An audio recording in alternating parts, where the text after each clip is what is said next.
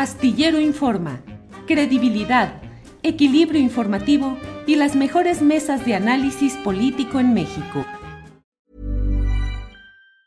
Hey, it's Ryan Reynolds and I'm here with Keith, co-star of my upcoming film If, only in theaters May 17th. Do you want to tell people the big news? All right, I'll do it. Sign up now and you'll get unlimited for $15 a month in six months of Paramount Plus Essential Plan on us. Mintmobile.com slash switch. Upfront payment of $45 equivalent to $15 per month. Unlimited over 40 gigabytes per month. Face lower speeds. Videos at 480p. Active Mint customers by 531.24 get six months of Paramount Plus Essential Plan. Auto renews after six months. Offer ends May 31st, 2024. Separate Paramount Plus registration required. Terms and conditions apply if rated PG. Ryan Reynolds here from Mint Mobile. With the price of just about everything going up during inflation, we thought we'd bring our prices down. So to help us, we brought in a reverse auctioneer, which is apparently a thing. Mint Mobile unlimited premium wireless. Ready to get 30, 30, bit to get 30, bit to get 20, 20, 20, bit to get 20, 20, bit to get 15, 15, 15, 15 just 15 bucks a month. So, Give it a try at mintmobile.com slash switch. $45 upfront for three months plus taxes and fees. Promo rate for new customers for limited time. Unlimited more than 40 gigabytes per month. Slows. Full terms at mintmobile.com. Vamos a invitarlo. Arturo Cano, cronista, periodista. Le mandaron esto, señor licenciado. Ok, que me trae una sí, pluma. sí, sí, sí, sí, sí, sí. ¿Dónde me acomodo por allá? Donde quieras, donde quieras, aquí voy. Aquí donde Salvador Frausto. Salvador Frausto.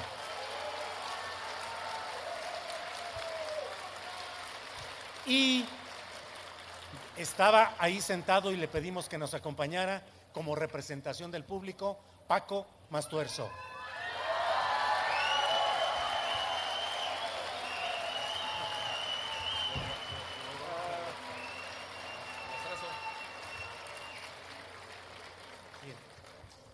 Bien, pues seguimos adelante en nuestro programa que se está transmitiendo a través de Facebook y de YouTube. Gracias a todos ustedes, como decimos ahí, gracias a quienes nos escuchan desde diferentes partes del país y del extranjero y gracias a quienes están en vivo aquí en esta transmisión. Bueno, pues vamos a empezar con nuestra serie de preguntas de toda índole. Vamos a empezar ahora al revés. Pintarse la barba, ¿por qué? Salvador Frausto. Bueno, pues en la, en la pandemia estaba muy aburrido y mis hijas vieron en Instagram a un señor con la barba azul y jugando decidimos eh, pintarme la barba de azul y de ahí pues ya me gustó el, el- el chiste. Arturo Cano, ¿eres muy serio o nomás parece que eres muy serio? Soy cosa seria, Julio. Tú ¿Eres cosa sí, seria? Sí, sí.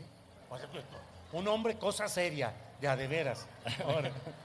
Paco, ¿cómo va la vida? ¿Cómo estás? ¿Qué nos platicas? Pues muy contento en primer lugar por estar nuevamente en esta feria del libro eh, y en segundo lugar por estar, ser el abridor de este evento con, con ustedes, que les admiro desde siempre, desde que leíamos tus columnas en, en la jornada. Somos fans, yo creo que soy fan de, de tus emisiones, de todas, con todos tus eh, invitados siempre, realmente pues, estoy contento, Julio, simplemente. Muchas gracias. Muy bien. Arturo, bueno, vamos por acá. Eh, Salvador Frausto, eres coordinador de investigaciones y asuntos especiales de Milenio.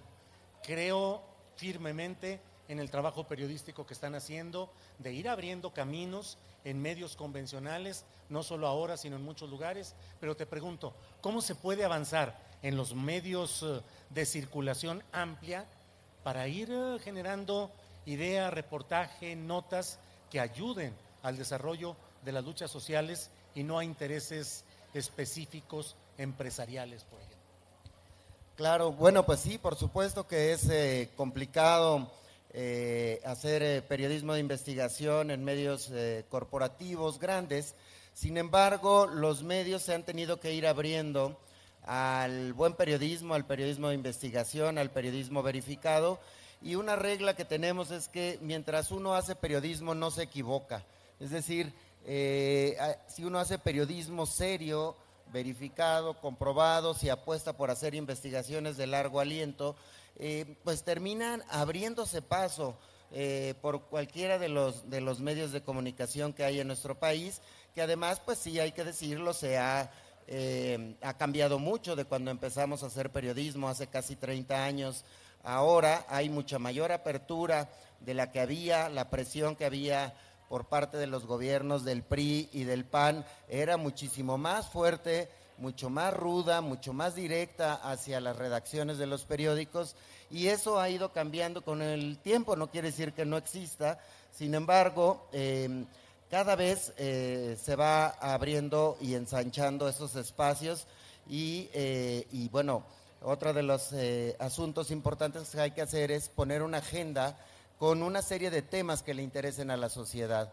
A mí me parece que los temas que tienen que ver con la desigualdad económica, los temas que tienen que ver con la impunidad y con la corrupción, con los derechos humanos, con los temas de medio ambiente, están en el interés de la gente los están pidiendo y los periodistas tenemos la, obligación de entrarle a esos asuntos, de visibilizar la corrupción que hay en nuestro país, la impunidad.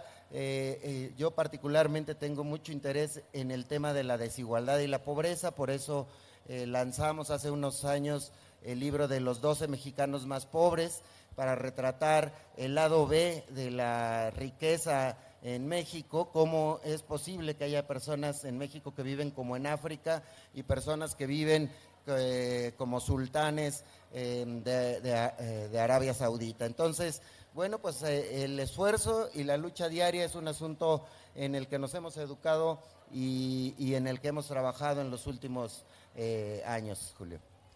Gracias.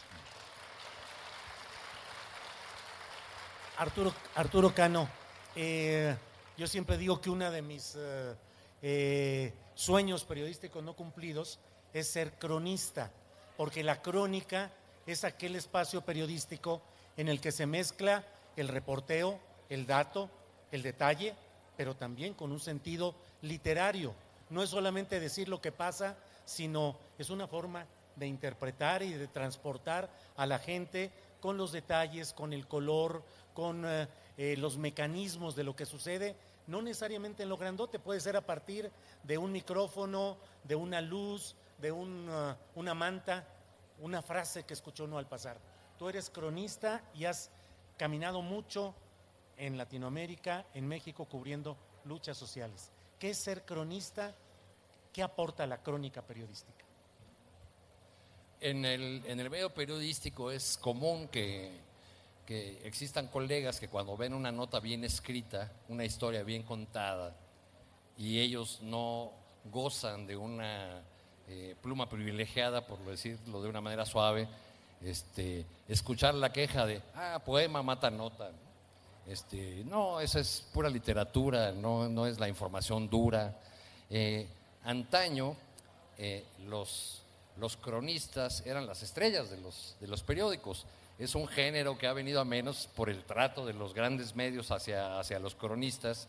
Este, eh, digamos, ¿hay alguna forma en que se haya contado mejor la erupción de un volcán que la crónica de José Revueltas? Yo no creo, ¿no? Una crónica que comienza diciendo, Dionisio Pulido, el único ser humano que puede jactarse de ser dueño de un volcán, no es dueño de nada. Y a partir de ahí empieza a contar la historia del hombre en cuyos terrenos nació el volcán Paricutín. Este, por desgracia, en los últimos años, sobre todo en los grandes medios, la crónica ha caído en desuso, ha sido un género maltratado y existen muchos jefes en los medios convencionales que le dicen a los reporteros, como pidiéndoles un trabajo extra, ay, pues por ahí te haces también la nota de color. Cuanto, cuando antes la crónica se suponía que era el género mayor del periodismo, Solamente los periodistas más formados, más hechos, con mayor trayectoria, experiencia y conocimiento, eran llamados a hacer una crónica porque se supone que en ese género se reúnen todos los demás eh, eh, eh, géneros del periodismo. O sea, tiene cosas de la nota informativa, del reportaje, porque es una pieza periodística que ofrece información y que también eh, relata hechos a la manera de quien narra un cuento, de quien narra una historia. Gracias.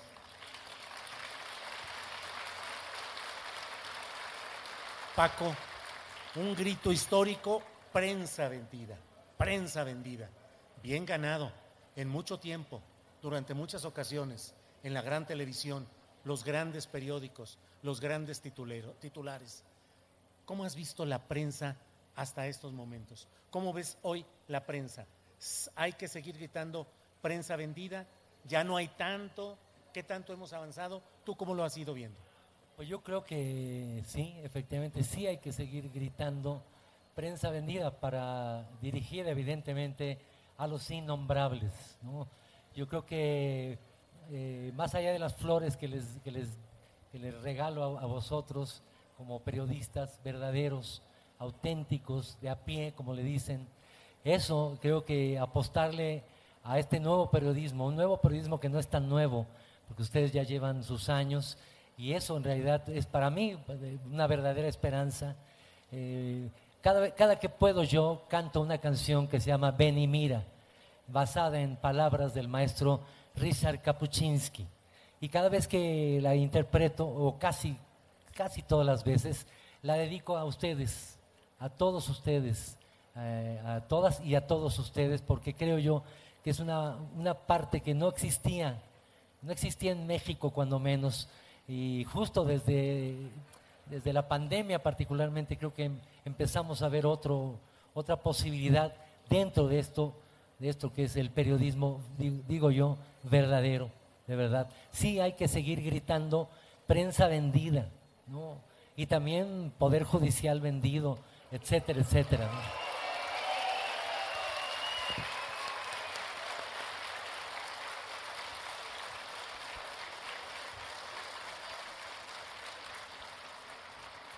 Salvador, ¿por qué eres periodista?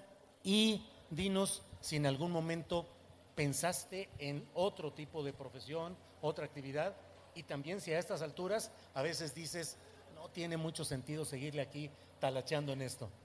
Sí, bueno, eh, yo creo que soy periodista por chismoso. Es- desde, desde mi primera investigación periodística eh, fue eh, hurgar en los papeles de, que tenían escondidos mis papás, eh, el acta de, nacimiento. Ahí descubrí que yo era siete mesino. Entonces, eh, hurgué en eso, luego hurgué en el acta de matrimonio de mis padres y eh, estar conviviendo con los papeles y descubriendo los secretos de familia me llevó a, desarrollar una curiosidad muy importante que con los años, pues bueno, la, la derivé hacia, hacia el periodismo y concretamente hacia el periodismo de investigación. Eh, y desde los 17, 18 años ya tenía más o menos claro, por algún momento dudé si quería estudiar eh, psicología, eh, también para conocer los chismes y los secretos de los otros. Pero dije, no, bueno, ahí me lo voy a quedar. En otro momento dije, los curas también se enteran de muchos chismes, ¿eh? Pero bueno, no, la tentación esa duró muy poquito. Y después, pues bueno, ya me dediqué al, periodismo. En noviembre cumplo 30 años de hacer periodismo y este, estoy muy, muy feliz de estar en esta profesión y creo que más bien hacia adelante, si la derivo en otra cosa, tendría que ser en poner una especie de agencia de detectives o algo así que pudiera ser interesante. Bien, gracias. Arturo Cano. Gracias, gracias. Arturo, ¿el periodismo es la etapa superior del chisme? O, o de la lucha, Julio, porque fíjate, yo empecé en el periodismo cuando era estudiante de la Escuela Nacional de Maestros, haciendo un periodiquito, un panfleto este, de la lucha estudiantil. Y de ahí me seguí haciendo un periódico que, eh, ya siendo maestro de primaria, que se llamó El Disidente. Y como a, los disidentes del sindicato en ese tiempo nos llamaban monstruos comunistas y nos colgaban un montón de etiquetas, el, el subtítulo o el lema del periódico llamado El Disidente era que ni come niños ni mata gente. De ahí pasé a hacer eh, eh, periodismo en un colectivo llamado Información Obrera, donde, aunque le suene raro, eh, convivimos personajes como Luis Hernández Navarro, Paco Ignacio Taibo II y Ciro Gómez Leiva, ¿no? entre ellos. Claro. Sí. a- aunque le suene extraño, ahí estuvo Ciro Gómez en ese colectivo de... ¿eh? Y Paloma Sáiz, que está aquí, que además... Que además ella era, era la dueña de las escrituras de Información Obrera. Yo las tengo porque ella me las dio, me dio las escrituras del colectivo Información Obrera. Entonces, pues, pues así ha- ha sido Julio. Pero antes de que lo olvide, te quiero entregar este libro porque te lo mandaron desde Los Ángeles. Es un libro que se llama Hogar Orquídea. Me lo entregó su, su autora, que se llama Rosalinda Martínez Nieves, una trabajadora migrante en Estados Unidos que vive en, en la zona de, de Los Ángeles y que, bueno, se trata de un estudio eh, desde- con herramientas filosóficas, sociológicas, etnográficas de las mujeres migrantes mexicanas y se llama Proyecto eh, Hogar Orquídea porque hace una metáfora de la orquídea es una planta que florece aún en las condiciones más adversas, igual que las mujeres migrantes. Lo que me, lo que me sorprendió de, de ella, de este regalo que le manda a Julio, fue que me entregó su libro que le editó la UNAM allá en Estados Unidos y me dijo, yo aquí en Los Ángeles eh, me empleo como trabajadora doméstica. You should celebrate yourself every day, but some days you should celebrate with jewelry. Whether you want to commemorate an unforgettable moment or just bring some added sparkle to your collection, Blue Nile can offer you expert guidance and a wide assortment of jewelry of the highest quality at the best price. Go to BlueNile.com today and experience the ease and convenience of shopping Blue Nile, the original online jeweler since 1999. That's BlueNile.com. BlueNile.com. Ryan Reynolds here from Mint Mobile. With the price of just about everything going up during inflation, we thought we'd bring our prices down. So to help us, we brought in a reverse auctioneer, which is apparently a thing. Mint Mobile unlimited premium wireless. Ready to get 30, 30, bit to get 30, bit to get 20, 20, 20, bit to get 20, 20, bit to get 15, 15, 15, 15 just 15 bucks a month. So, Give it a try at mintmobile.com slash switch. $45 upfront for three months plus taxes and fees. Promo rate for new customers for limited time. Unlimited more than 40 gigabytes per month. Slows. Full terms at mintmobile.com.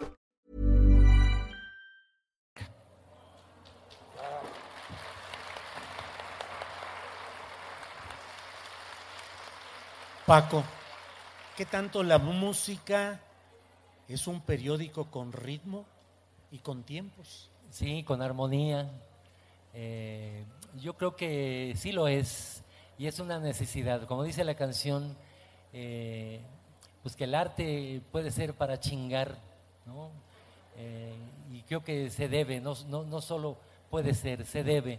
De alguna manera, el arte puede posibilitar una otra información y una mirada distinta sobre la realidad. Eh, cada vez estoy más convencido de ello. Eh, cada vez hay- es más distinta, más, más diversa y más difícil la lucha en contra de los medios, digamos, de la industria, en donde en realidad la canción, la música, acompaña a otro tipo de valores. Eh, y yo creo que hay algunos artistas, muchos, muchos artistas ya que sí se han planteado decir cosas como tú, carnal decir cosas distintas, diversas, una distinta información. Creo que es muy importante que el arte tenga esa posibilidad de informar también. Bien.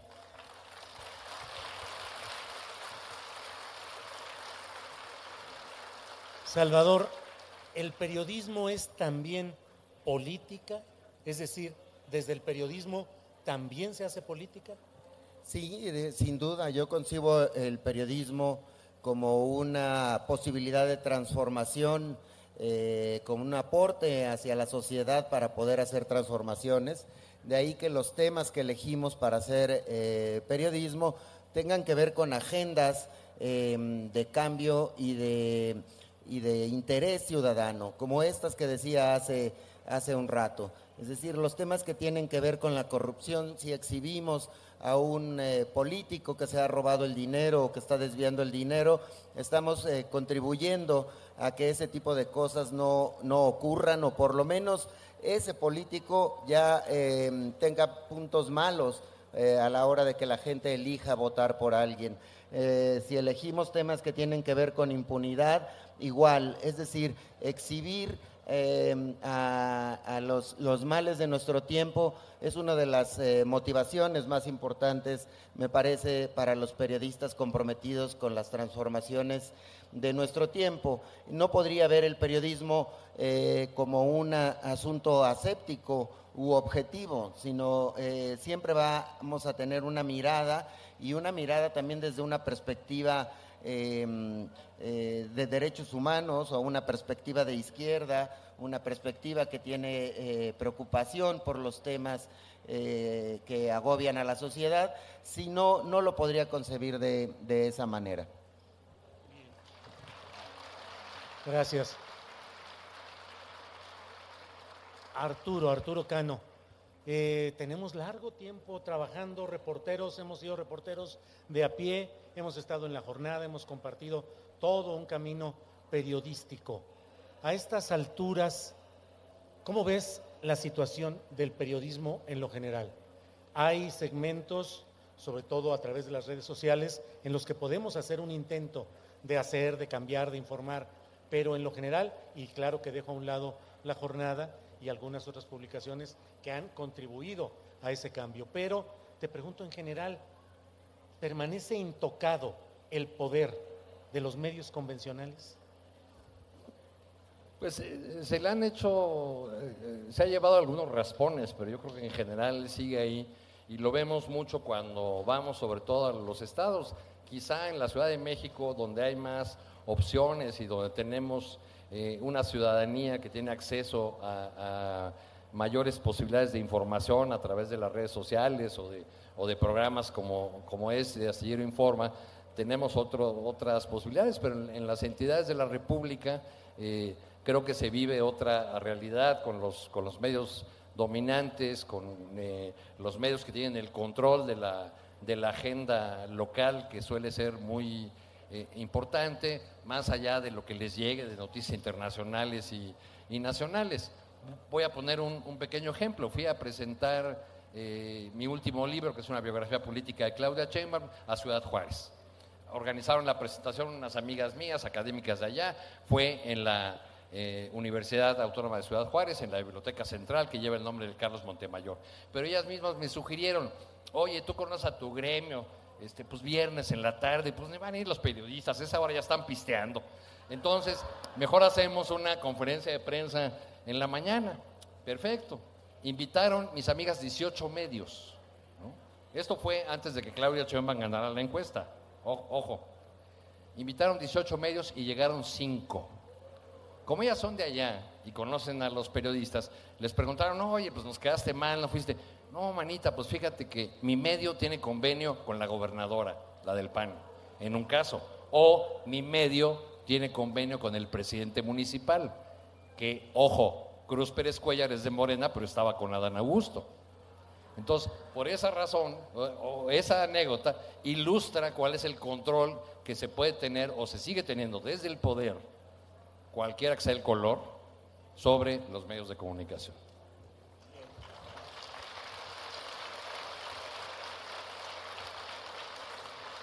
Paco, mmm, la música más generalizada, la más popular, la que más se escucha, no habla necesariamente de crítica, de toma de conciencia, ni siquiera de los graves problemas sociales, sino que hay mucha búsqueda a veces de la evasión.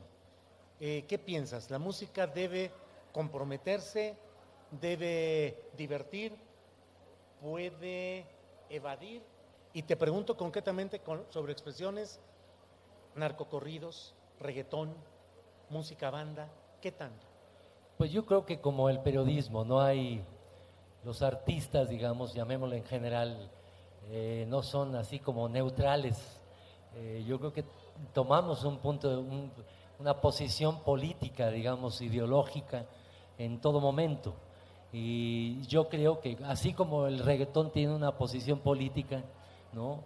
o incluso los narcocorridos tienen una posición política, nosotros, otros, otras, estamos creando un discurso distinto que creemos que hay que abonar eh, respecto a todas las temáticas. Creemos que ya, se ha hablado eh, suficientemente sobre el amor sí, probablemente se ha hablado demasiado sobre el amor en las canciones, sobre el amor posesivo, sobre el amor controlador, sobre los celos, etcétera, pero no se ha hablado tanto de un amor verdadero, de un amor distinto, basado en otros principios que tal parece que por lo pronto no existen. Eh, creo que es una, una, de nuestras labores finalmente asomarnos como, como artistas de alguna forma y descubrir ciertos aspectos de la vida que no son tan visibles eh, para todos los seres humanos. Tal parece que desde la perspectiva del arte puede abrirse esa posibilidad para la crítica, la crítica a la totalidad, yo creo. Y sí, eh, tenemos que seguir haciendo canciones que hablen de otra forma del amor, de otra forma de las relaciones humanas y por supuesto de los aspectos concretos de Ayotzinapa eh, y de tantos, tantos momentos álgidos, crueles, dolorosos de la historia en México, ¿no? Claro que sí. Gracias. Bueno, pues llega el momento de un minutito de reflexiones, comentario final, casi como un postrecito, lo que quieran agregar aquí. Un minutito, por favor. Bueno, pues eh, es un gran gusto eh, compartir eh, esta mesa, salirnos del YouTube y venir a ver, a verles de frente y pues es conocer un poco y medir las reacciones de todos ustedes nos da muchísimo gusto y ojalá y puedan seguirnos viendo en, en los canales de Julio Astillero. Ahí estaremos discutiendo todas las semanas eh, los acontecimientos políticos, sociales y económicos de nuestro tiempo, retratándolos y procurando darles la mejor reflexión y los mejores datos eh, para una audiencia tan inteligente y tan preparada como todos ustedes. Gracias.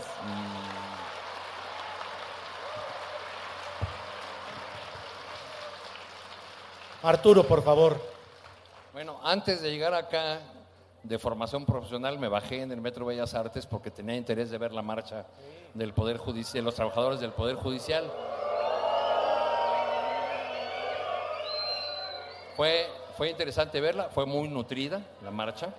Este, había muchos trabajadores del poder, Judicial que creen que se les están afectando, que se les van a afectar sus derechos y eh, lo que me, entre las cosas que me llamaron la atención, eh, además de eh, consignas como no somos oposición, somos, somos, trabajamos para la nación, este, me llamó mucho la atención esa consigna porque hasta el frente de la marcha, cuando entró al Zócalo, yo me quedé parado ya aquí cerca y durante 20 minutos seguían entrando, seguían pasando, ya luego me vine para acá, ya no vi, pero seguían entrando durante 20 minutos, quizá más tiempo.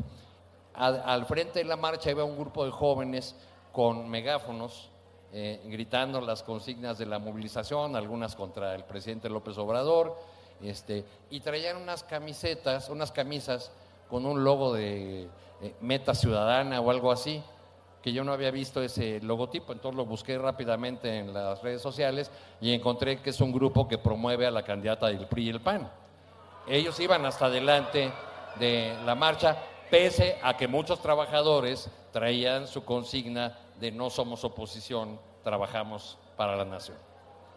Gracias.